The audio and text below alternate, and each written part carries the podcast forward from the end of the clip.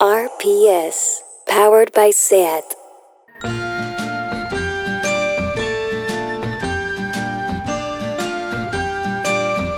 Ever since the day that you went away, you've been sending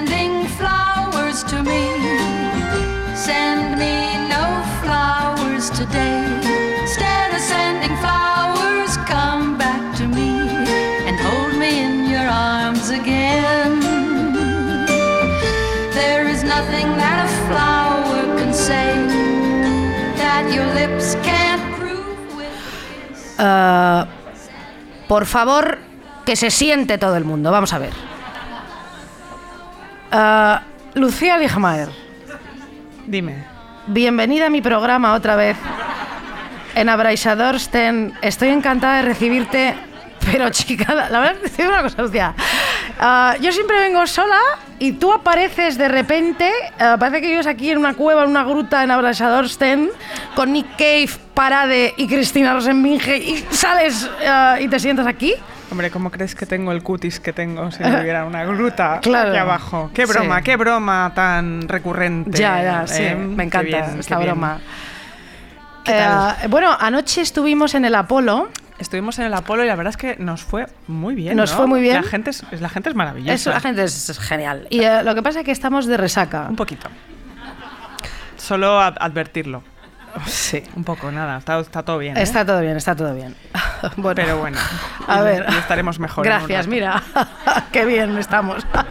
Venga, a ver. Salud. Oye, ah, Em, ¿de qué vamos a hablar hoy, Lucía? Cuéntanos Hoy vamos a hablar de eh, en nuestro programa, nuestro Hmm. programa, vamos, tenemos un tema. Nosotros tenemos un tema, aunque no lo parezca a veces. Sí. Pero eh, nosotras, eh, como no somos de la paz, el amor, etcétera, esta vez en Deforme Semanal Ideal Total vamos a dedicar eh, este programa de hoy a la hipocresía Sí.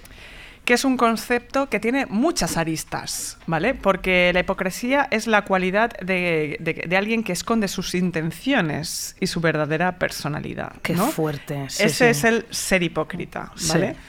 Pero además, por su definición, em, la hipocresía se muestra de dos modos. Uno es la simulación, es, es decir, que tú muestras algo distinto a lo que se es, y por otro lado, el disimulo, ¿vale? Que es que implica ocultar lo que no se quiere mostrar. Por un lado finges y por el otro ocultas. Muy bien explicado, la verdad es que ah, te felicito. Vamos a ver. Muchas gracias. ¿Sabes cuándo he sido yo? ah, bueno, yo, como todo el mundo, somos hipócritas de vez en cuando. Ah, ¿Sabes cuándo he sido yo más hipócrita? ¿Cuándo? Pues fíjate, cuando acabamos de forma semanal ah, en Madrid o en, eh, o en Barcelona, y en la salida viene alguna gilipollas o gilipollas o uno y nos dice, oye, la entrevistada Aymar Giró, fenomenal, ¿eh? ¿Pero qué, pero qué maravilla? Es- Bueno, Marc ha estado, pero ¿cómo ha estado Mar? ¿Cómo ha estado Marc? Marc está so- pero, pero, Bueno, pero, pero, qué maravilla. Y la entrevistada... Bueno, qué lista. Entonces, es que esto nos lo dicen muchísimo. Y claro, nosotros nos quedamos con una cara de idiotas, ¿no? Como de, ajá, ah, mil gracias, sí, sí, qué bien, qué bien, ¿no? Y, ¿y nosotras, nosotras bien o qué? A ver, ¿no? Sí, sí, sí, esto ya lo estamos diciendo. Últimamente sí, últimamente ya eh, nos enfrentamos a Es eso. que somos puto invisibles, ¿o qué? No, claro. Bueno, ah, voy a hablar de nosotras dos un momento. Venga. O- sigo, quiero decir, o sea, ¿no? Ah, claro. Nosotras tenemos muchísimos defectos, pero tengo que decir que nosotras somos muy de verdad. Esto Sí, es así. eso es verdad. Y creo que transmitimos verdad. Eh, yo quizás un sí. poquito más, tengo que decir, porque tú eres así como catalana, cerrada, introspectiva, borde un poco, ¿no? Yo soy Ay. más simpática, esto es verdad. y cercana. Me encanta porque este soy- programa porque van a salir tantas cosas. yo soy más cercana. Tú pues yo soy de cercana, Madrid. claro, Os jodéis sí. un poco, pero es verdad. Claro que sí. Y soy más simpática. Bueno. Y todo esto. Ah, eh, sí, no, iba a decir aquí una- no lo digo. Bueno.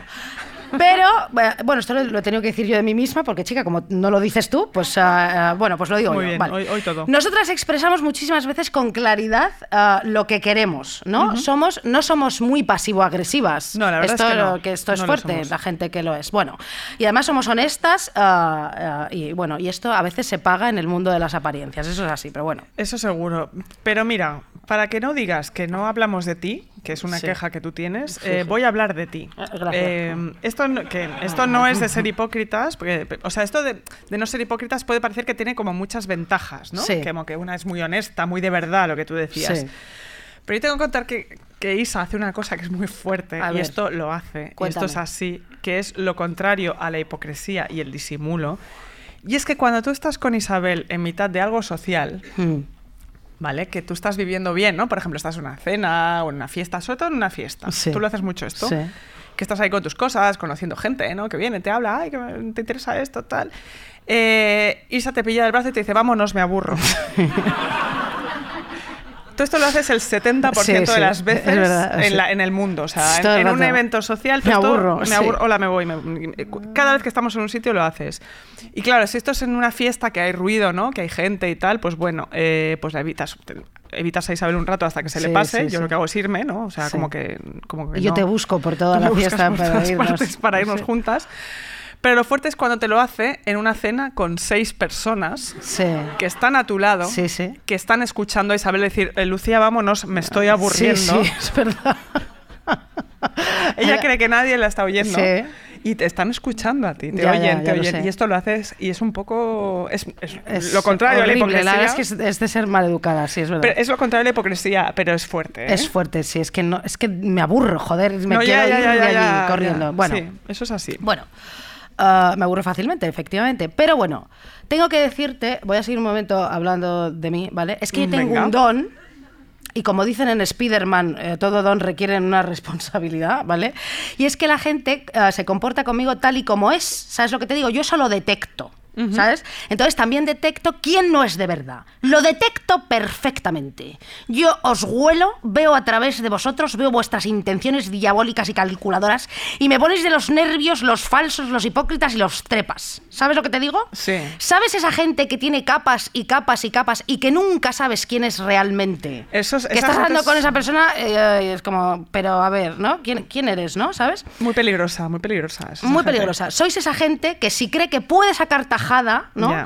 Que tiene esa eh, actitud servicial repugnante y ese exceso de amabilidad terrorífico, esa Sí. falsa amabilidad y esa sonrisa perenne. en la cara que te dan ganas de abofetear. Sí, un poco. Desconfía de la gente que siempre es como tan amable y tan maja. Sí, sí, Tiene sí, un sí. propósito. Siempre. Y nunca bueno. Bueno, Sí, sí, sí. Eso Sí, es entonces, esa gente que quiere estrechar un vínculo contigo muy rápidamente, que se quiere hacer amiga íntima tuya muy rápidamente. Enseguida, además. Sí, desconfía de esos que se hacen íntimos amigos tuyos en dos minutos, porque eso va a acabar como el rosario de la aurora. Ya nos ha pasado, ¿no? Bueno, a sí, todos. Sí, sí, bastante. Sí. Insisto en que son pasivo-agresivos, esos son los de, de la peor absolutamente calaña, porque ellos no pondrán sobre la mesa lo que les molesta y lo que no de ti. Por ejemplo, tú le preguntas, perdona, ¿te molesta que ponga mi brazo en este reposabrazos que compartimos, eh, eh, ¿no? Eh, con todo, eh, sí, aquí, pla- claro, con todo mi morro, y que yo tenga mis dos brazos reposados de puta madre en el cine o en el tren tan ricamente y tú solo uno y estés como así. ¿No? Y él no, te va a conte- él no te va a contestar, mira, hay sitio para los dos codos, distribuyámonos el espacio. No, no, no, no. Él sin pensarlo un momento te dirá, por favor, ponlo tú. No me importa. Rollo servicial, Claro, ¿no? y si puede arrancar el reposabrazos y sujetarlo para que tú lo pongas mejor. Ya. Esto es mentira. Esto es un ejemplo absurdo, pero me habéis entendido, ¿no? Quiero Sí, sí, decir. sí, sí, sí. Ellos nunca se enfrentarán a ti porque no son de verdad. Pero ojo, porque buscarán estrategias para hacer que en un momento dado tú te sientas mal. Cosas retorcidas, no te lo dirán. Te harán estratagemas. ¡Ah! Te pillan y te joroban. En Es que siempre, siempre que alguien te hace un favor, en realidad está esperando algo a cambio. Sí. Siempre. Sí, sí. Bueno, luego están esas amigas o amigos que te haces en un principio y de repente te han robado tu vida. Es decir, se han hecho amigos de tus amigos íntimos, más que tú misma. Tú de repente vas a una cena y te la encuentras allí. Allí te la encuentras, ¿eh? Y de repente empiezas a sentir celos porque es más amiga de tus amigos que tú. Una La usurpadora. hija de puta, que esto eh, pasa. Te ha invadido tu espacio y no te has dado ni cuenta hasta que en una fiesta, Lucía, Sí. Te vuelve, eh, te vuelve como la, como de repente caes, ¿no? Y tú estás sí. en una esquina completamente borracha, con los labios manchados de vino tinto, con el pelo perdido de huevo duro, guaca- guacamole, guacamole, que estás ahí fumando mientras comes empanadillas o calzots, eso que coméis aquí. Y estáis ahí, estás ahí presenciando cómo esa cabrona te está robando el protagonismo, tus amigos, tu manera de vestir, tus gestos, tu manera de hablar y piensas, ya está puto bien, claro, lo estás viendo en la esquina. Hasta aquí hemos llegado con esta farsa. Y decides echarla de tu vida. Por fin. Lo que pasa es que, claro, tú esto se lo cuentas a tus amigos y muchos amigos te dirán, ah, estás exagerando, estás loca. no es verdad. envidia, Es competitividad entre mujeres, no sé qué. No. No, no, no, no. Tú sabes que esa persona es tóxica, que está invadiendo tu espacio, tu vida, tu paz fuera. Y lo peor es que ella seguirá llamando a tus amigos, que eso Sí. es fuerte porque ella los ha seguido llamando, tú lo sabes. Sí, sí, sí, sí, ¿no? sí. Y claro, algunos se irán a tu bando. Otros dejarán de verla porque si no, la- no, la- no va al grupo, ¿no? no tiene sentido tener contacto con ella. Pero otros seguirán teniendo contacto con esa hipócrita psicópata robavidas. ¿Sabes lo que te digo? Y te tienes que joder. Ya. La tienes que tener around you, You. ¿no? Sí, pues eso. Claro, entonces tienes que mandar a la mierda a esos amigos. Qué horror también. Me estoy, estoy enrollándome muchísimo, No, pero lo que digo pero pasa, Tiene ¿no? sentido, como un Eval desnudo, ¿no? Sí, sí, totalmente. La cosa es que nosotras, eh, desde aquí, en, Abra- en Abraixadorsten, ¿eh? ¿Eh? que ahora somos más modernas que tú, robamigas, te lo digo ya. Te detectamos, mira, lo mío como si... Te detectamos, sabemos quién eres, ¿eh? Nosotras detectamos a esta tía, al trepa, a la robamigos, a los falsos, a todos, a las envidiosas también. Pero eso es otro programa que ya haremos. ¿eh? Ya haremos la envidia otro día. Y tú Yo. Eres muy buena detectando todo esto que comento yo. Bueno, muchas gracias, cariño. De nada, hija mía. Yo soy, sí, bueno, no sé. También te digo que lo Sí. de la cena esta de, de vámonos, Sí. no lo hago, pero Sí. eh, yo soy muy uraña, muy uraña también. Puedo detectar a gente, pero soy uraña. No puedo ser hipócrita. A mí, me, a mí no me gusta la Tú gente. eres fuerte, sí, eres implacable. la Como decía sí. Arcadia Espada, ojo, Sí. La gente en general no me gusta. Que esto lo, lo he sacado de la entrevista que le ha hecho Gabriel Rufián a Arcadia Espada, que si no la habéis visto, no sé qué estáis haciendo con vuestra vida, porque es que es lo mejor que se ha visto jamás en YouTube. Pero que, ¿por qué? Porque es, porque es impresionante, es fascinante, ya verás. Cuando la hayas visto, hablamos. En fin, ahora voy a poner una canción, Muy ¿por bien. qué no? Sí. Que es una canción totalmente literal eh, del grupo peruano Los Pasteles Verdes, Mm. los adalides de la canción romántica, claro que sí, de los años 70, donde hablan de la hipocresía en el amor. Como todo el mundo se identificó tanto con esta canción, resulta que superó a los Bee Gees y a Julio Iglesias en las listas en 1976. No sé quiénes son, la verdad, te lo digo. Pues ¿eh? ahora escúchalos, que te van a encantar. Genial.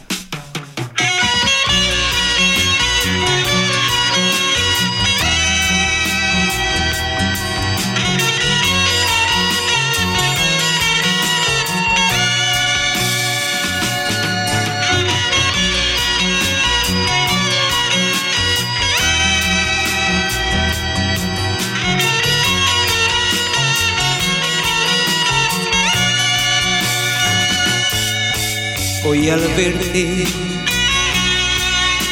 con otro amor así, sonriendo tanto, yo me quedé indiferente. Lo que hubo entre los dos murió para siempre. Tuve que sufrir para olvidar todos esos falsos juramentos. Hipocresía,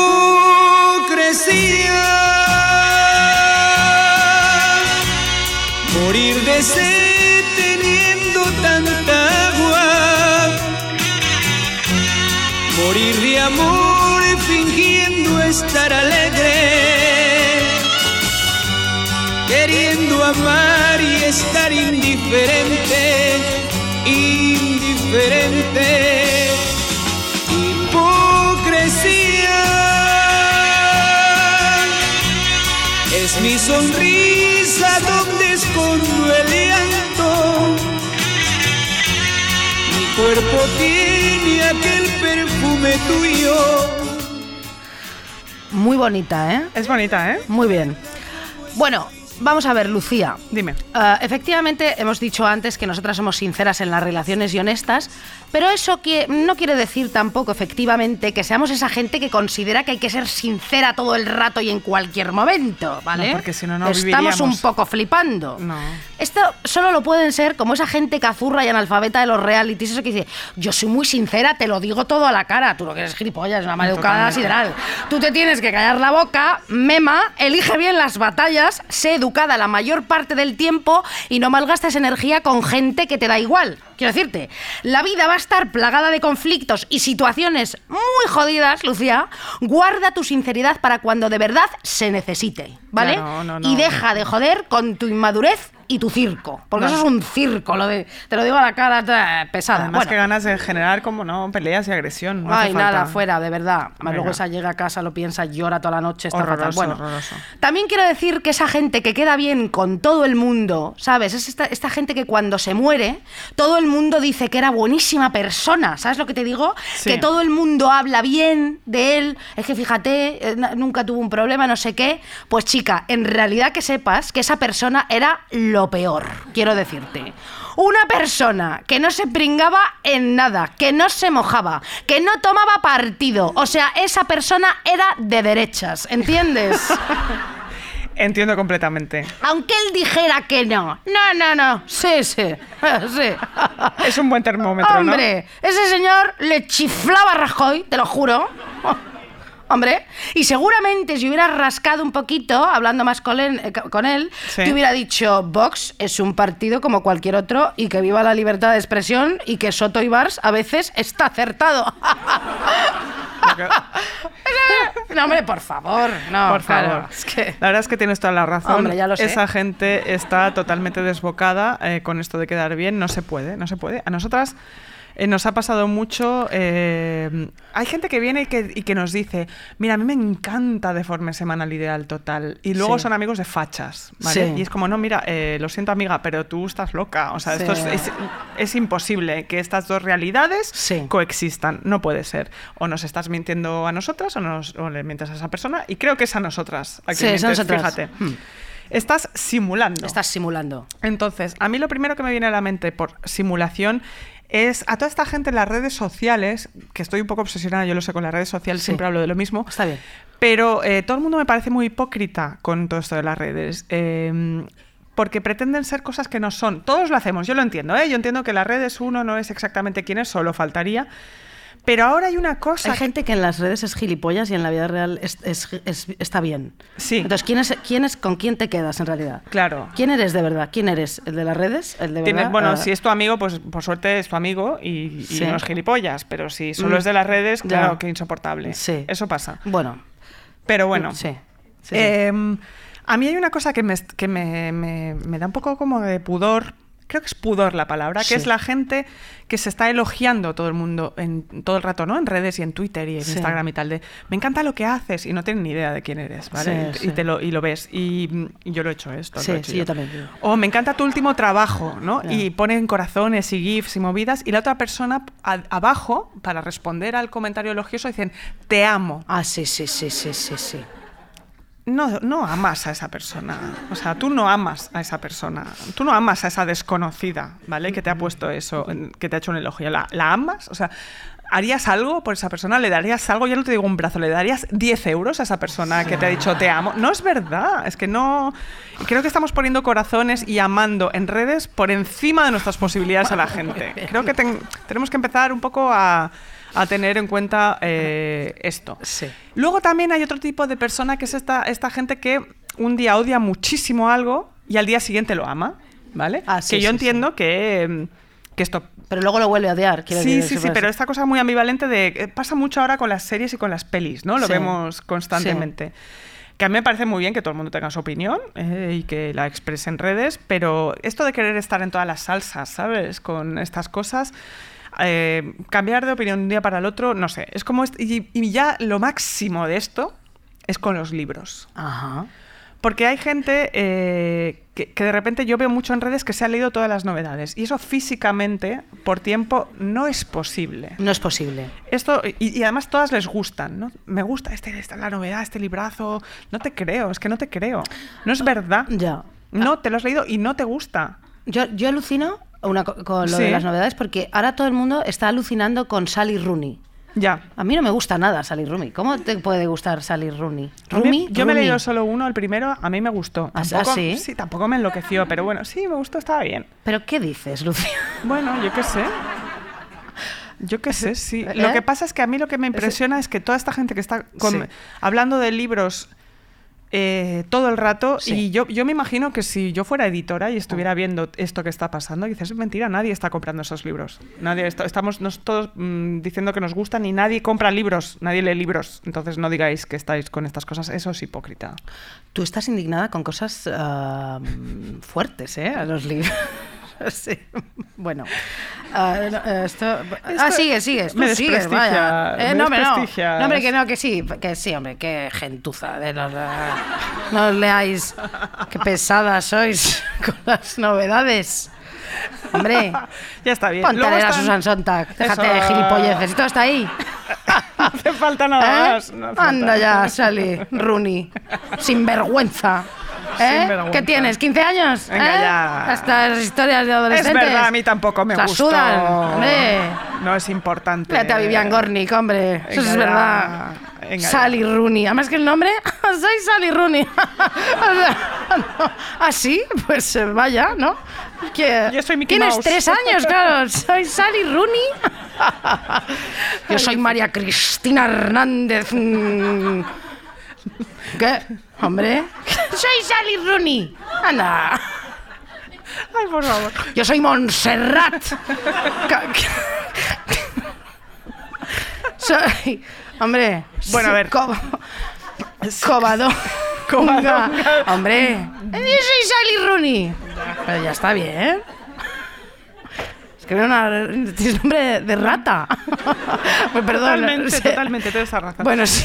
Voy a está. intentar recuperar este momento. Luego están los trepas. Sí. Como ah, dices bueno, tú. sí, pues claro. Que no hay nada, no hay nada peor que gente trepa, nosotros los calamos muy bien y como este es un programa cultural, eh, quien les calaba también muy bien era Somerset Maugham, el escritor, que escribió una novela que se llama Teatro, Fíjate. en la- de la que hicieron un peliculón que es Bing Julia, conociendo a Julia, Mm. qué maravilla, donde junta el trepismo, el amor, la venganza, el mundo del teatro, todo, todo interpretado por Annette Bening, que es una maravilla. Nos gusta, nos gusta mucho. Una diva como una diva total. Hace eh, poco fuimos al cine, eh, Mark, eh, eh, su pareja, mi pareja y yo, a ver una película de Annette Bening y me sorprendió mucho porque Mark lloraba sin parar en, ¿Qué la, en la película. Mar lloró. Mucho, mucho. Qué con maravilla. Annette Bening. Me encanta Annette Bening, decía Mark al salir. ¿no? Qué maravilla. Muy bien. Sí. Pues en esta película, Annette Sí. Bening y su marido eh, tienen una relación abierta en los años 30, nota mental para todas las modernas, que os pensáis que os habéis inventado el poliamor. Somerset Maugham ya lo hablaba en los años 30, no pasa nada. Oye, hasta- eh, y Brigitte Basallo, que era esa amiga nuestra que le estás diciendo... No le estoy diciendo nada a Brigitte Vasallo. Sí, no, del poliamor. No, estoy diciendo que en los años Sí, 30 sí. ya se estaba hablando de esto, se estaba actuando. Porque es Jeremy Irons, además, el marido de Annette. Bening. ¿Qué te parece? Bueno, pues muy bien. y donde cada uno hace lo que le da la gana. Entonces ella se enamora de un joven, Sí. un joven que la usa muchísimo y entonces ella se venga como hay que vengarse, que es encima de un escenario y acaba socialmente con todo el mundo que la ha humillado. ¿Qué te parece, Annette Pu- Bening? pues- pues muy Una bien. maravilla, claro que sí. Pues sí, pues fíjate. Ah, como decía el filósofo, espérate, Edmund Burke, o Burke, no sé, no sé quién es, lo he mirado en internet, decía que, ah, sí, eh, no sé, Burke, eh, Burke, decía que solo la belleza nos dará el consuelo, no la verdad. Entonces, yo antes decía que no hay que ser sinceros todo el tiempo, que eso está fatal, y entonces yo estoy muy a favor de las mentirijillas, Lucía.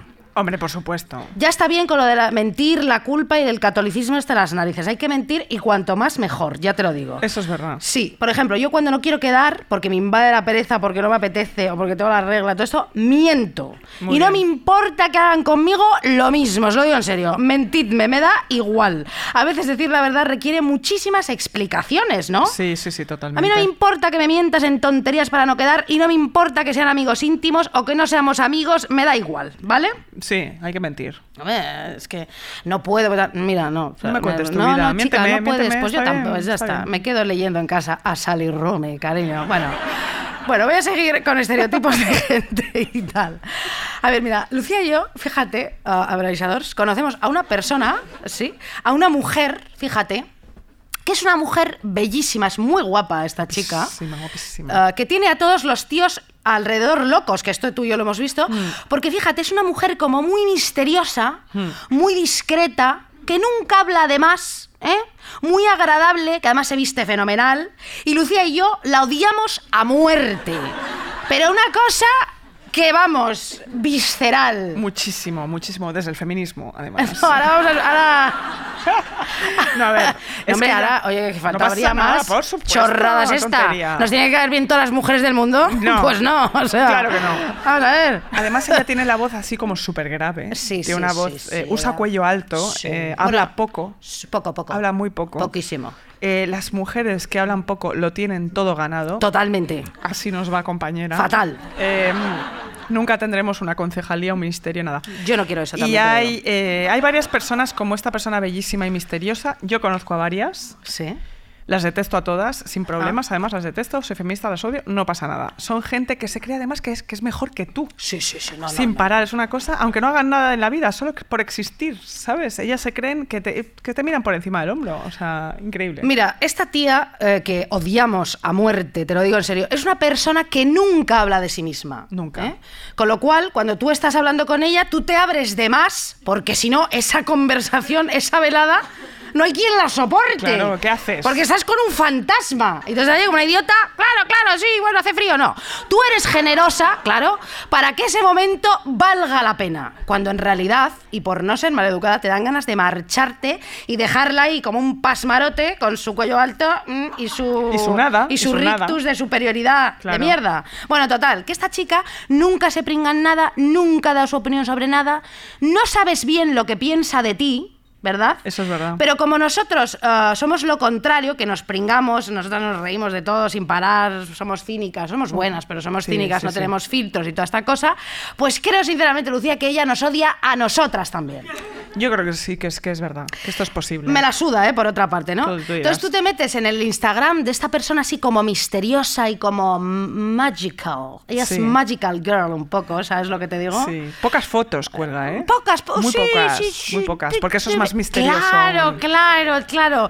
Y es así como original su Instagram y poético y bonito, como con dibujitos, poesías. Pero no cookie. No, no, no, no, no, no, No, no, no, no, no, no, no. Y es elegante. Sí, textos así como abstractos, Sí. nada prosaico, ¿sabes? Nada. Ella no te dice, tengo la regla, por ejemplo. nunca. No tiene la regla. No, Ella, no, no. si acaso, te lo dice como now ya nimri tengo la regla". Para... Shh. Bueno, Si es que lo dice. si es que no dice lo dice pesada. Bueno, total, ella vuelve loca a los tíos porque es guapa y es culta y es discreta y nada amenazante. ¿eh? Sí. Ella es una plasta internacional de primer orden. o sea. Totalmente. Que tú y yo ya, ya es que te lo digo, que le caemos como el puto culo. O sea, Lucía, no Sí, sí, soporta sí. mira, que yo grito, tú estás siempre con el rímel por aquí. Está, claro. Bueno, Eso pasa sin parar. y ella, eh, fíjate que lo que pienso, que no es hipócrita. Porque es que ella no nos quiere hablar. Ella no intenta, no hace el esfuerzo. No, es que ella es así. Claro, ella es así. No es es así. una pose. Sí, sí, sí. Nos- es que, no, es que me estoy dando cuenta ahora diciéndolo. Nos tenemos que joder porque no es una pose, es que ella es así. Ella es así. Pero es un coñazo. Pero es así. Ya, ya, bueno, pero es un aburrimiento. Ella es así. A Así mí que, lo que, que se junten todas ellas con los cuellos altos a no hablarse entre sí en las cenas, ¿sabes? A beber martinis y tomar, a tomar opio, porque ¿qué hacen si no? Opio. Claro, ¿qué harán si no? Sí, porque si ninguna habla, ¿qué haces? Pues drogarte, yo qué sé. Eso me pregunto yo. ¿No? Y sí. ¿Y esta chica drogada qué hará? No No sé, dormirse o... No sé, no, No sé. sé. No quiero decir nada para no dar pistas. Bueno, vamos a ver. Claro, esta chica además no tiene ningún sentido del humor, son cursis y tal. Bueno. Además, esas son las típicas que dirían de ti, de mí, uy, esas están locas. O sea, Sí, las qué típicas. cotorras, qué cotorras. Qué cotorras, la loca, Pesada, la exagerada, buena, sí, que se medique, todo esto.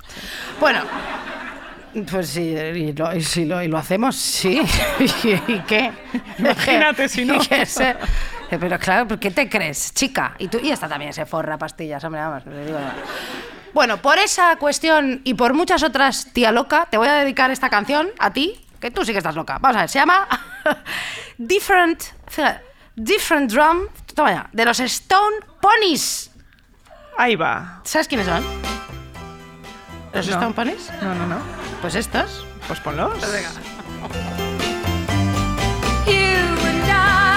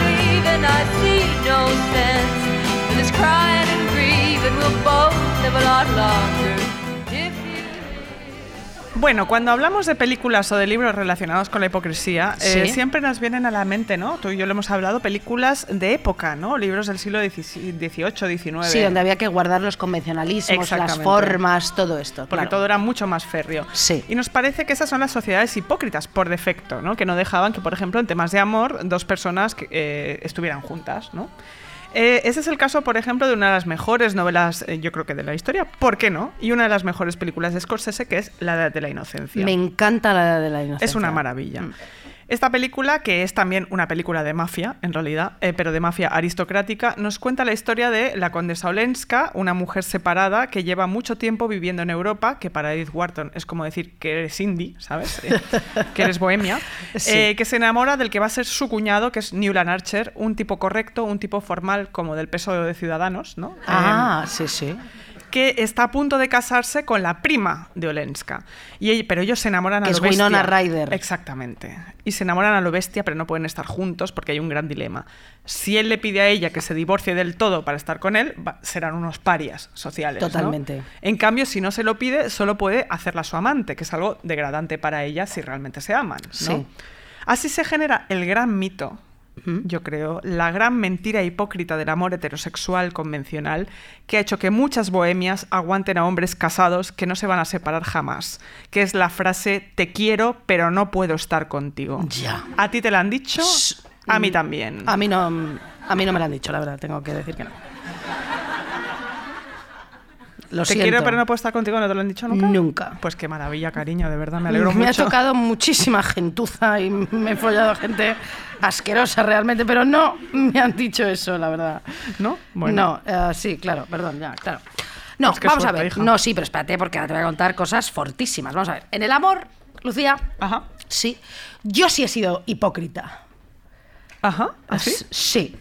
Tú antes decías que, eh, que la hipocresía se muestra de dos modos, ¿no? La simulación, es decir, mostrar algo distinto de lo que se es, y por otro lado el disimulo, ¿no? Que implica ocultar lo que no se quiere mostrar. Yo he hecho las dos cosas en el amor, es decir, sí, qué fuerte. Ahora, eh, yo cuando corté con una relación muy larga, de 10 años, Sí. eh, tú, que te la tragaste tú, la- Ya te digo. todo. Qué fuerte, pobre- pobrecilla, porque es que fue... Bueno, que, que- No hace falta que entremos ya- ahí, ya, no te preocupes. Qué mal Ya pasó, ya pasó. pasamos, de verdad. es Lo que- pasamos fatal. Uy. Bueno, que bueno, yo dejé esa relación con un señor fantástico, que además ahora es muy amigo mío y todo Mm. esto. Bueno, la verdad es que siempre hago la broma de que he tenido mala suerte en el amor y tal, y siempre he estado con tíos muy majos, mis novios siempre han sido muy buenos y todas estas cosas, ¿no? Ah, ah, sí, pero bueno, eh, entre medias efectivamente he estado con muchísima gentuza y he tenido que ser hipócrita con esta gente y me voy a explicar por qué. Con los no novios, quieres decir. sí, sí, con, lo- con los que podían a lo mejor, pero con, con Pero las que no. transiciones, ¿no? Entiendo. Sí. Entonces, el amor, vamos a ver, provoca una conmoción profunda porque los efectos de la serotonina en el cerebro, cuando la persona está enamorada, fíjate, presentan un perfil químico semejante al de un trastorno obsesivo compulsivo, lo que explica el por qué no somos capaces de pensar pensar en nadie más al enamorarnos y pensar muchísimo en esa persona. Ya. Esto nos pasa a todos. A todos, sin parar. Es un dato eh, que os doy, fíjate. Entonces, una señora que se llamaba Helen Fisher dice que estamos biológicamente programados para sentir todo eso, este amor intenso, por un plazo máximo de dos años. O sea, el amor como adicción Sí. dura dos años. Como la que esta está como si Vale. Después se aplaca la pasión y la intensidad. Madre mía. Después Sí. nada. Sí, después ya eh, pues, eh, Netflix. Por eso hay gente, claro, claro, es que es por eso hay gente que tiene relaciones que duran dos años, ¿no? Y van de dos años en dos años, ¿no? Como yonkis del amor intenso. Yo los tengo muy calado- calados a estas personas.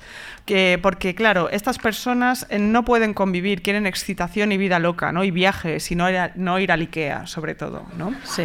Mira qué listos. Sí, ¿no? sí. Estas personas, porque ¿qué, qué te crees? ¿Que al resto de la gente nos mola el IKEA? O sea, vosotros os pensáis que nos Además, gustan las ah, cenas de parejas. Ah, sí, sí, sí. ¿Os sí. pensáis que eso nos mola? No, la no, cotidianidad. Que no, no nos gustaría ir de dos años en dos años. No. Lo que pasa es que no queremos morir solos. Eso nos pasa. Sí. Pero apechugamos, apechugamos. Así que crece de una vez, emparéjate, muérete con alguien, como el resto de nosotros, que somos cobardes. Y ya está, ¿eh? Ya está. Vale. Entonces. Yo sigo con lo de mi historia de la hipocresía en el amor. Vale.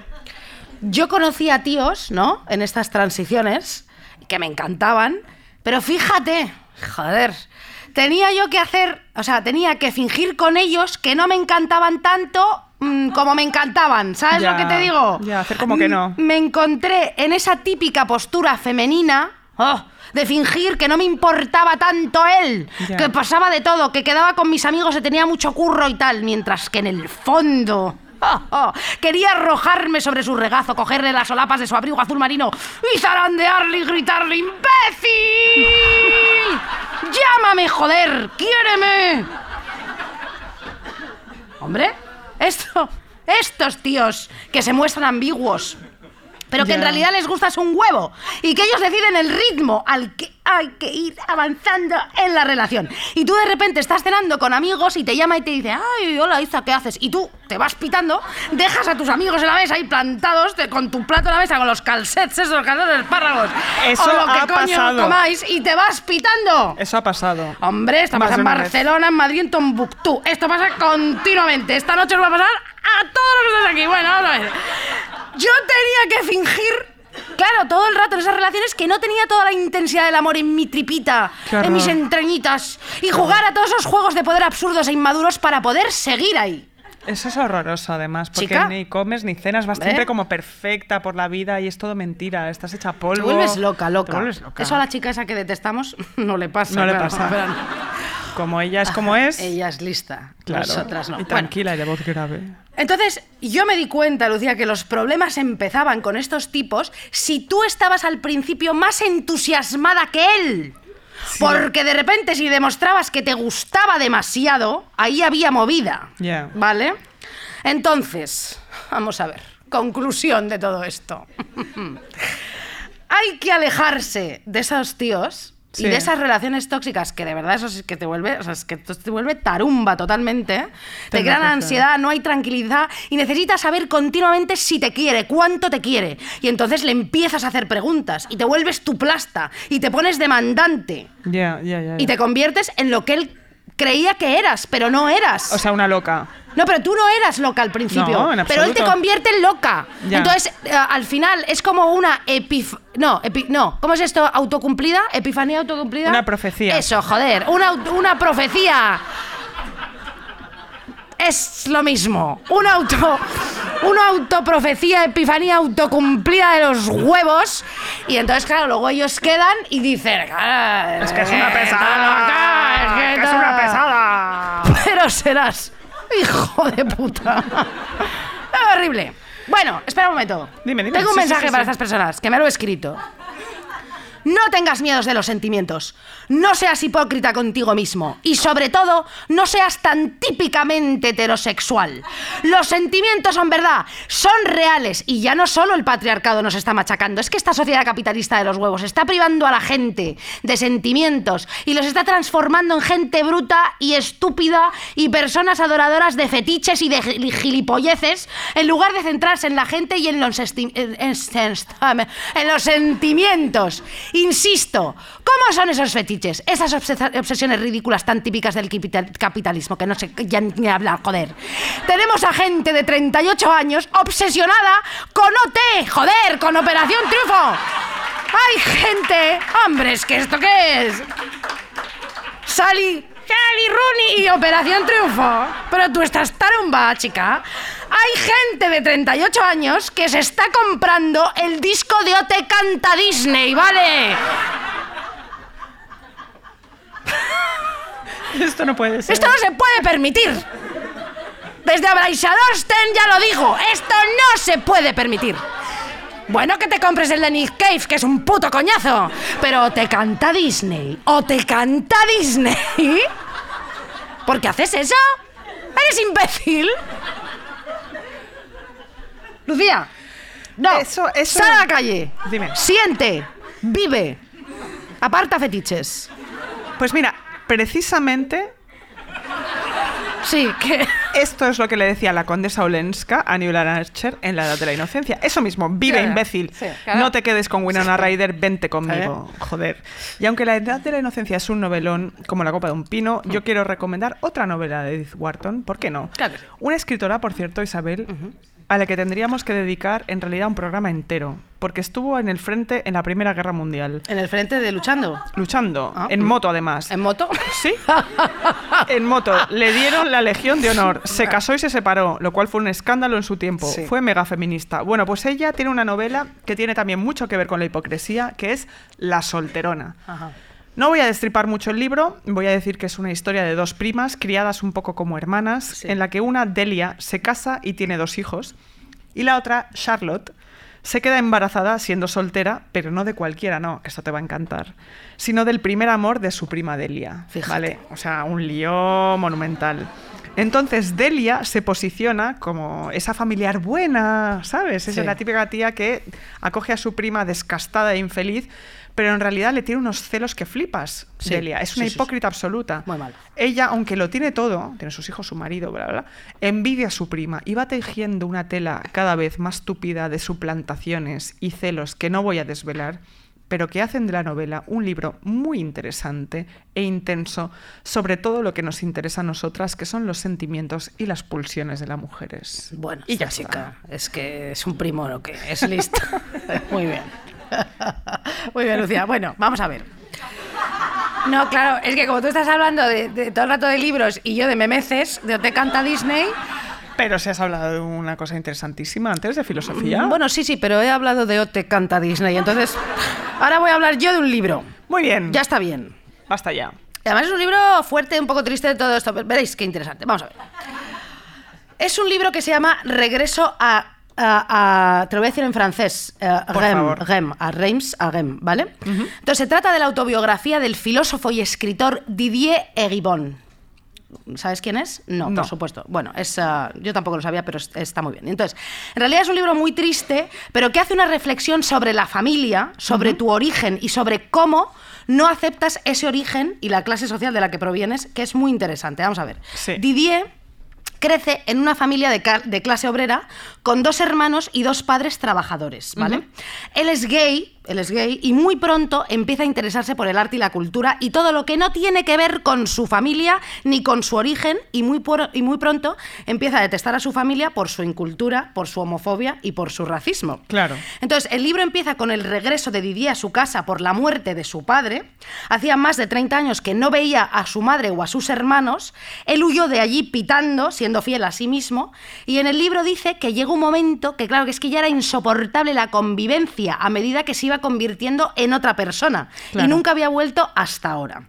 Entonces, en su regreso, su familia le hace saber que sufrieron muchísimo por su partida y que su padre cuando le veía en televisión lloraba. Y entonces Ellen Rem empieza a reflexionar sobre esos sentimientos que tenía escondidos, agazapados y el malestar que le provoca pertenecer a dos mundos. El mundo pequeño burgués al que ahora pertenecía con gente culta y sofisticada y al mundo de la clase obrera que él llegó a despreciar. Ya. Porque en su casa no le aceptaban como sexual, como homosexual, Sí. oía muchísimos comentarios racistas y él odiaba la poca sofisticación que tenía su familia. Entonces, claro, hablaba de la estrechez mental frente a la literatura y la cultura y una atmósfera sofocante en la casa familiar. Entonces, Como que está escindido, ¿no? Entre dos mundos. Sí, pero él. eh, esto eh, es muy interesante. durísimo. Y todo esto le suscita muchísimo debate interior porque él, un hombre de izquierdas que siempre ha defendido los derechos de los trabajadores, a los oprimidos, pero que a su vez odia su origen a la gente de izquierdas y a los oprimidos. Esto Sí. es muy interesante, ¿no? Mucho, en lo mucho, político estaba con los obreros, pero odiaba tener raíces en ese mundo. Entonces él cuenta en el libro como, un- como uno siempre sueña con tener una familia gloriosa y se pregunta, ¿cómo podemos manejar nuestra relación familiar con una historia que nos avergüenza? Claro, como un autodio de clase tenía, ¿no? Bueno, es que es que, claro. Entonces, él relata cómo cuando él se iba culturizando, a medida que él iba leyendo y tal cual, la madre se ponía más y más a la defensiva, ¿no? Como, Mm. ah, el estilo tal. Y cómo adquirió el gusto por el arte y por la cultura para entrar corriendo en otra clase social y dejar atrás eh, todo eso. Claro, claro. Que luego, siendo filósofo, defendía. Ya, es ya, que esto, ya, Es ya. des- esto es desfase, ¿eh? O Es sea, Sally Rooney aprende, ¿no, cariño? Claro, esto, esto está bien. Entonces, él se sentía muy avergonzado, ¿no? Entonces, en una ocasión, eh, él vivía en París, se encuentra con su abuelo en París y se siente aterrorizado por si alguien ha podido verle con ese señor. Ah, o sea, tenía vergüenza Tenía familiar. vergüenza Mm. familiar. Entonces, eh, tiene mala conciencia. Claro, y luego enseguida se empieza a acordar de cómo su familia, que era comunista, Mm. empieza a tener ideas fascistas. Y esa familia suya termina votando al Frente Nacional, a los fachas franceses. Y entonces, de cómo su madre odiaba a los inmigrantes del barrio simplemente porque era una manera de ella sentirse superior y no tan desfavorecida en el sistema. O sea, ella se valorizaba a sí misma desvalorizando a los demás. Entonces, en el libro también es una crítica a la izquierda que tiene poder, que llega al poder. Esto es un mensaje para Pablo Iglesias y Garzón. Aquí ya sí que ya ¿eh? os lo digo, porque claro, Que nos oyen seguro. Porque como cuando la izquierda adquiere poder, empiezan a intelectualizar ideas de la derecha, ideas individualistas frente a sus ideas originarias de colectivo. Entonces, en este libro habla de estos niños de izquierdas burgueses que cuando tienen poder, cuando llegan al poder, cuando están en el Congreso, ya todo el otro, el Pablo Iglesias, descojonándose con el Espinosa de los Monteros, que te vamos a dar en el culo, Pablo Iglesias, ¿sabes lo que te digo? Coquetean con eso siempre. Hay un, hay un coqueteo porque consideran además la, la cuestión fascista como una cuestión de masculinidad. Bueno, esto lo hablaremos en otro Sí, sí, sí, podcast. sí. Entonces, bueno, de repente, claro, se vuelven hipócritas porque ah, estos niños de izquierdas burgueses, cuando tienen poder, se acobardan, Mm. efectivamente, se vuelven hipócritas, se convierten en notarios, ganan dinero o en arquitectos, y claro, es lo de siempre un poco, ¿no? Sí. Entonces, bueno, yo creo sinceramente que esto que os acabo de contar es muy interesante. Deberíais de compraros este libro. Y Recuerda nos- el título, por favor. El regreso a, a, a- a Reims. Está muy bien. Y además porque te hace pensar en nuestra propia hipocresía ideológica. Tú dirás, tú dirás. Es impresionante. ¿No? Esto, es- esto que cuentas es impresionante. tú no te has, eh, yo me he hecho mucha autocrítica con esto, ¿no? Claro, yo no lo he leído, pero da para. Yo creo que da para mucho. Da para mucho. Yo lo que tengo que Sí. decirte es que esto que me cuentas Sí. me recuerda, además de que tiene muchísimo, muchísimo de lo que hablar. em, Te, te yo deja esto- un poco en bragas con tu libro de Edith Wharton, con esto que os he contado. ¿Qué es esto, competir? Porque esto que yo te he contado es reflexión verdadera eh, y no la tía de esa loca de la moto en el frente ese de la guerra. No pensé que me ibas a hacer esto nunca. Esto es una broma, por favor. Nunca una pensé broma. que me harías esto en directo, Isabel. Tú eres En fin. eh, Hija mía, ¿cómo eres? ¿cómo Brinda eres? conmigo de lo lista que eres. Muy Anda, bien, venga, vamos allá. muy bien. Pues yo voy a decir una tontería, en Venga. realidad. Eh, esto de, de- del odio de clase propio es una cuestión que yo, me, yo, como periodista, me he encontrado mucho con jefes de medios de comunicación. ¿Ah, sí? Sí. Porque aquellos que venían de entornos muy humildes vivían entre, como entre dos aguas, ¿no? Eh, ellos, eh, siempre ha- había como un, una- un relato de glorificación de yo soy un hombre hecho a mí mismo, etcétera, pero querían todos escapar a su pasado. Y han tenido, todos los jefes que he tenido de este tipo han tenido dos cosas en común, dos obsesiones que yo creo que en el fondo ellos pensaban que les alejaban de sus orígenes. La primera es la cocina de autor molecular, que les alucina. Te lo juro. Las, la de veces que en los medios en los que he estado han entrevistado a Ferran Adrià y yo creo que es por directores de periódico eh, como los que yo tenía. Y la otra son los gadgets tecnológicos. Tú le das un iPhone 18 o 25 y ellos ya flipan. Le dan la portada de un medio de comunicación a un iPhone. Así te lo digo. Ya. Es un tema de clase. Es un tema de clase. Sí.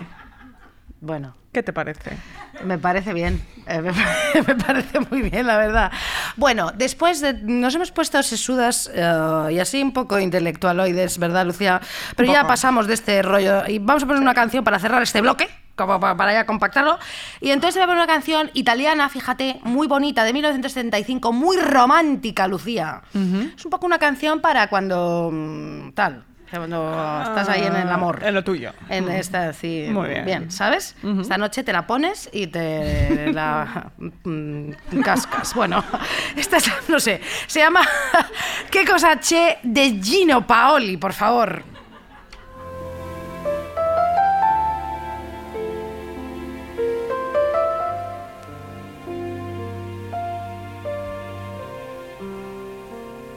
Che cosa c'è?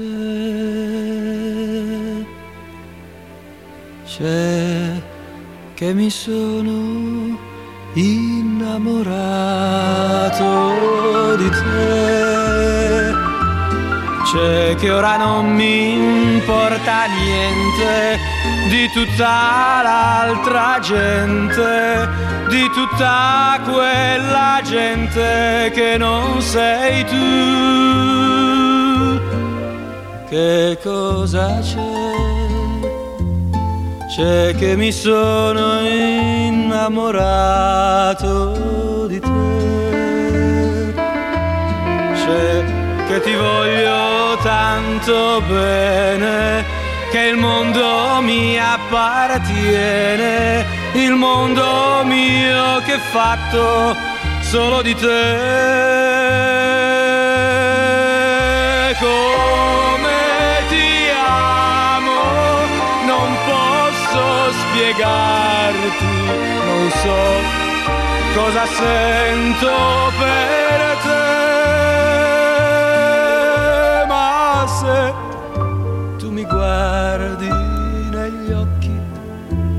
momento lo puoi capire anche da te che cosa c'è c'è che mi sono innamorato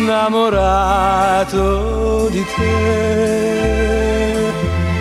C'è che io ora vivo bene.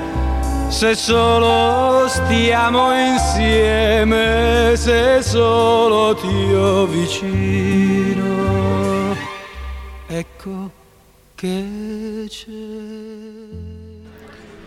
Bueno, vamos a seguir hablando un poco de las cosas ¿no? sociales Sí, que sí, genera sí, la sí, sí, sí, hipocresía. sí, claro que Eh, Yo tengo que confesar una cosa. A, A mí me pasa una cosa en las cenas con gente muy de derechas. Ajá. Que ¿Tienes tener- cenas con gentes muy de derechas? No, pero a veces te tocan en situaciones Sí. sociales, tú lo sabes. Sí. Eh, que no teniendo nada que ver, pues eh, si a mí me tratan un poco bien y estoy en su entorno, yo que sé, en su casa, en una cacería, no, eso no, eso no es verdad. O en una boda de derechas, que a veces pasa, pues Sí. em, les empieza a ver el lado bueno un poco, ¿no? Y me pongo un poco de su parte, empatizo y no sé por qué. No es hipocresía exactamente, es un poco como un síndrome de Estocolmo extraño, ¿no? Que mientras estás ahí te arrastran, ¿sabes? Te van arrastrando. Em, a ti también te pasa, yo te he visto, a veces que estamos ahí con gente y que tú dices, vente de forma semanal de Sí. invitado. Digo, ¿pero qué dices con Ya, esta persona? Esto no lo podemos hacer Sí, más. lo hago sin parar, es verdad. pero- sí. Pues a mí este, este síndrome de Estocolmo hipócrita me pasó una vez con Isabel San Sebastián, Ajá. la periodista facha, que me tocó estar al lado de ella en un programa infame de televisión, una cosa horrible de la Sí, que nunca verdad. hemos hablado en Me acuerdo, público. No, pero mm, tengo que decir que estuviste muy bien porque te pusiste una sonrisa como perenne, ¿eh? ¿no? Como todo un el rictus, programa. un rictus, un rictus, que fue... Te quedaste allí bien, ¿eh? Eh, Lo hiciste bien. Bueno, yo estaba muy perdida antes de empezar y ella fue encantadora conmigo, ¿sabes? Entre bastidores me acompañó por todo el plató, me trató súper bien. Y claro, está esta persona que, que niega el antifascismo, ¿vale? pero yo estaba ahí que querí- quería que me adoptara Isabel San Sebastián de repente. Mm, Yo quería ser su amiga un Ya. poco y me pasó. Y además ella daba unos consejos buenísimos. Estaban todo, todo el mundo estaba en maquillaje y ahí en peluquería. Y, y le decía a una periodista del país, eh, las progresos flipáis por cualquier cosa.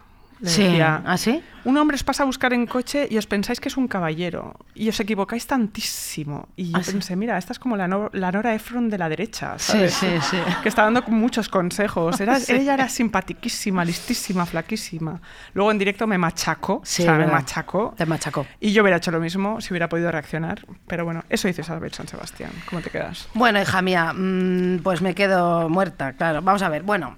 Yo los curros, efectivamente, también he sido hipócrita, bueno, pero como todos, ¿no? Ah, bueno, ayer estuvo Rocío Kiayumán contándonos en Deforme Semanal... ah, ¿qué se dice Kiayumán? Sí. Sí, Killaguamán. ¿Kiyaguamán? Sí. Pero chica, no. ¿Qué, qué he dicho? ¿Kiyaman? Quillo, bueno, igual. Ya, qué lío. Bueno, la, la queremos muchísimo. Por Eh, supuesto. estuvo contando que ella eh, lo está pasando mal ahora en Un un, poco, curro sí, y sí, tal. sí. Bueno.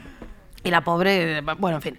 Entonces, bueno, yo también he tenido muchísimos amigos de derechas en la universidad, fíjate. Y me gustaba uno, muchísimo. Hmm. A mí me encantan los pelirrojos, tú sabes, siento predilección, ¿no? Totalmente. Tengo novios rubios o pelirrojos. Entonces me gustaba uno que era increíble y éramos muy amigos. Entonces me pasó una cosa horrible. Fíjate lo que te voy a decir. Es cosa de verdad que vergüenza. Íbamos en metro ¿m? y entonces estábamos hablando y coqueteando a saco, ¿no? Y yo como que muevo el pelo, que tú sabes que yo hago así con el pelo y hasta costa, ¿no? Y entonces él se acercó a decirme como algo al oído o no sé qué y yo pensé, interpreté que me iba a dar un beso y le di un pico a esta persona. Y él se quedó así como, ¿qué estás haciendo? ¿Sabes? Entonces fue horrible, fue horrible, horrible. Ya dejamos de ser amigos, el tío, bueno, ya, bueno, o sea, tal, bueno. Pero claro, lo que yo quiero contar de esta historieta, esta historieta es que yo me he topado en la vida con muchísimos hombres histéricos, cariño Bueno, tú muchísimo, sí. que se acercan a mí, me hacen hacerme, o sea, que, que me gusten, chatean conmigo como descosidos horas, horas, días, noches, todo. Pasan el tiempo conmigo, me hacen saber que les gusto muchísimo y luego, chica, no rematan. Y yo me quedo con el deseo aquí, ¿eh?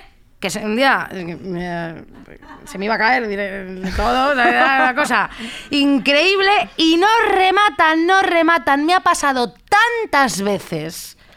¿Qué Lo está sé. pasando aquí con la masculinidad? Yo no lo sé, pero ya está bien, ya está bien. O sea, dejad de histericarle a Isabel. O sea, entiendo todos, que una tía como yo, hecha y derecha, ¿sabes lo que te digo? Como con carácter, os haga cagaros vivos, lo entiendo bien, o sea, lo entiendo.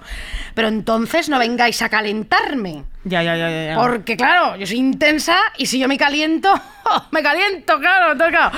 No vengáis, dejadme en paz. ¿Qué pasa aquí? No sé, Lucía, pero basta, basta, basta. Haz algo con esto. Mira, eh, yo solo hago una petición, por favor, dejad de histericarle a Isabel, desgraciados. A mí me lo han hecho esto mucho. Lo sé, lo sé. Es un horror. Sí. Ahora no me lo hacen más, ahora lo hago yo. Muy bien. ¿Vale? No pasa nada, es una venganza Sí. de género. En fin, la hipocresía, no nos engañemos, no siempre es mala, también a veces es un acto de supervivencia, Sí, claro, hay que Lo decirlo. hemos dicho, lo hemos dicho antes. Porque si uno fuera honesto, en todo no podría salir de casa. Especialmente es necesaria la hipocresía en el ámbito laboral. Un poco para ir terminando. Sí. Porque tienes que comer. Porque hay veces que uno no puede disimular. Tú lo intentas, lo intentas y no puedes. A mí me pasó una vez en un trabajo en el mundo editorial Sí. que yo eh, tenía que estar ahí, ocuparme del Excel, y yo dije que sí, que por supuesto, y me pasó la típica cosa que cuando me estuvieron explicando mis funciones, ¿no te pasa que cuando est- están contando algo increíblemente importante, de repente Sí. tu cabeza se va a otro sí, sitio y tú empiezas a pensar en palmeras o en elefantes o en qué vas a hacer en el verano y te han explicado literalmente Sí. Tu trabajo Sí, sí, sí. y lo que tienes que hacer. Y de repente tú no estabas ahí. No estabas pero, oye, ahí. pero es que esto es así A mí me pasa, exactamente. me pasa mogollón, mogollón. Entonces no me, tene- no me enteré de lo que tenía que hacer y al día siguiente volví y les dije, claro, yo fui al, al despacho de esa persona, del director editorial, y le dije, mira, yo mm, tengo que dejar el trabajo, yo no sirvo para esto. Claro. Me dijeron, ya me, ya me he dado cuenta. Sí, ya está. Me lo dijeron y que, que te vayas a tu casa y mira lo bien que me hubiera venido la hipocresía en ese momento y no fui capaz. En fin, Antes de que ya acabemos y pongas la canción, eh, quiero decir, esto es un, ¿cómo se dice esto? Clickhanger para el, el Sí. próximo programa. Tú sabes que yo trabajé en el programa de Cámbiame, en Telecinco.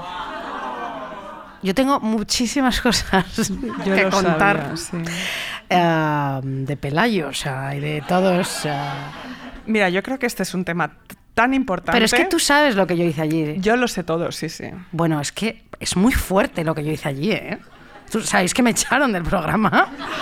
A mí me echaron. Lo sé, lo sé. Pero es que yo la lié allí tanto. Pero es que. Y, y me lo pasé tan bien y todo. Bueno, es que. Pero. mm, ups, uy, uy, son las nueve. No tenemos Ah, tiempo. lo Ups, cont- qué pena. Lo contaremos el próximo programa. Porque, joder, Lucía, lo que pasó. O sea. No, no. Que son las nueve. Nos tenemos que. A. Entonces, vamos a meter la última canción de las maravillosas Diploide. eh, Danos el dinero, nada hipócrita, porque amamos a Diploide. Adelante, muchas gracias por venir. Muchísimas gracias.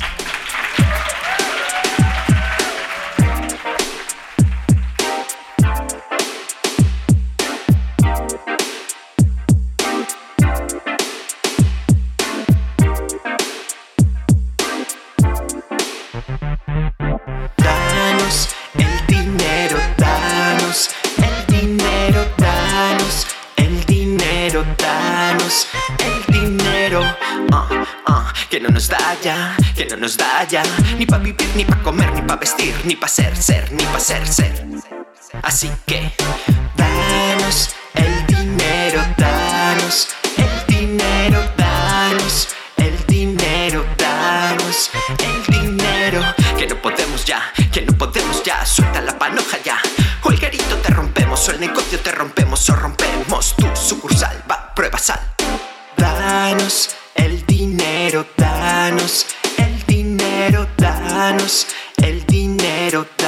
El dinero. Si hacemos esto para ti. Y si curramos para ti. No nos vengas con esas que llega el combo de la rompe empresas. Verás que te llevas la sorpresa, aunque nos lleven presas. Te crece la cima, pues llega el combo de la rompe crismas. Que llega el combo de la rompe crismas. Rento revienta, crack, crack. Rento revienta, Baños